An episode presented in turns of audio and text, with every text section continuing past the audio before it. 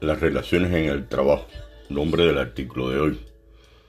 Siempre he dicho que para que surja una contradicción o un problema, lo menos que se necesita es la participación de dos personas. Nos pasamos la mayor parte de nuestras vidas, unos estudiando y trabajando, pero la balanza a veces se inclina más a la vida laboral, vida que no está exenta de conflictos, lo cual puede ser traumático y frustrante si no se sabe cómo enfrentarla dadas las adecuadas o inadecuadas relaciones de trabajo en el seno del colectivo de trabajadores, funcionarios, dirigentes de la empresa o institución que de no lograrse, no siendo nada sencillo, al contrario complejo, el ambiente laboral se puede tornar en algo insoportable.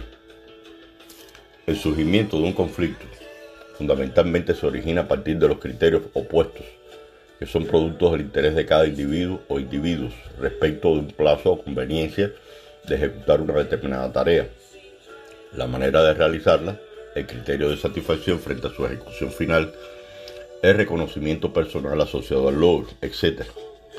El problema se agudiza cuando dichas contradicciones se transforman en experiencias cotidianas y muchas veces cumplen un rol funcional ya que son parte de las relaciones entre individuos diferentes entre sí, contradicciones que para algunos casos permiten un aprendizaje de actitudes y percepciones e incluso funcionar como orientación al manejo inteligente de emociones al servicio de una meta personal y laboral.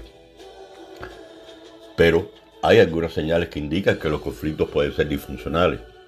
Si estos impiden al trabajador cumplir las metas o bien si provocan distracción convirtiendo la relación en una especie de remolino que acaba con las ganas de trabajar o una espiral de frustración y agresividad, el tema se vuelve preocupante. ¿Qué hacer en estos casos? Será necesario comprender y manejar algunas herramientas que permitan a quienes se sienten afectados enfrentar la situación y no sucumbir a ella. Es fundamental revisar qué le entregamos al otro, es decir, analizar qué alimenta su molestia o disconformidad. Hay que considerar que quien está muy ofuscado también puede estar resentido por una palabra, frustrado por la falta de reconocimiento o incluso complicado por una situación ajena al trabajo que no logra expresar adecuadamente. Para sobrellevar estas situaciones sin afectar su desempeño, será necesario entonces separar al individuo del problema. Lamentablemente, en muchas ocasiones las personas que resultan desagradables son compañeros de trabajo con quienes se deben trabajar cercanamente.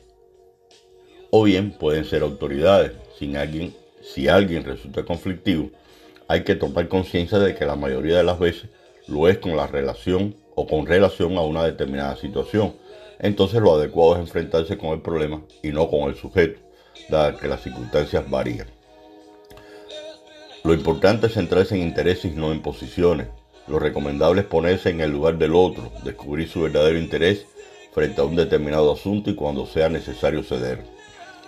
Es mucho más adecuado o positivo aumentar las ventajas para la empresa o institución que discutir sobre quiénes son más relevantes en el proceso.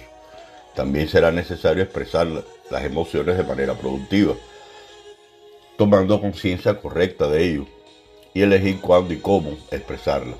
Es preferible reaccionar frente a pequeñas frustraciones y no dejar que se acumulen, describiendo concretamente las actitudes que generan conflictos para lograr una sana convivencia laboral.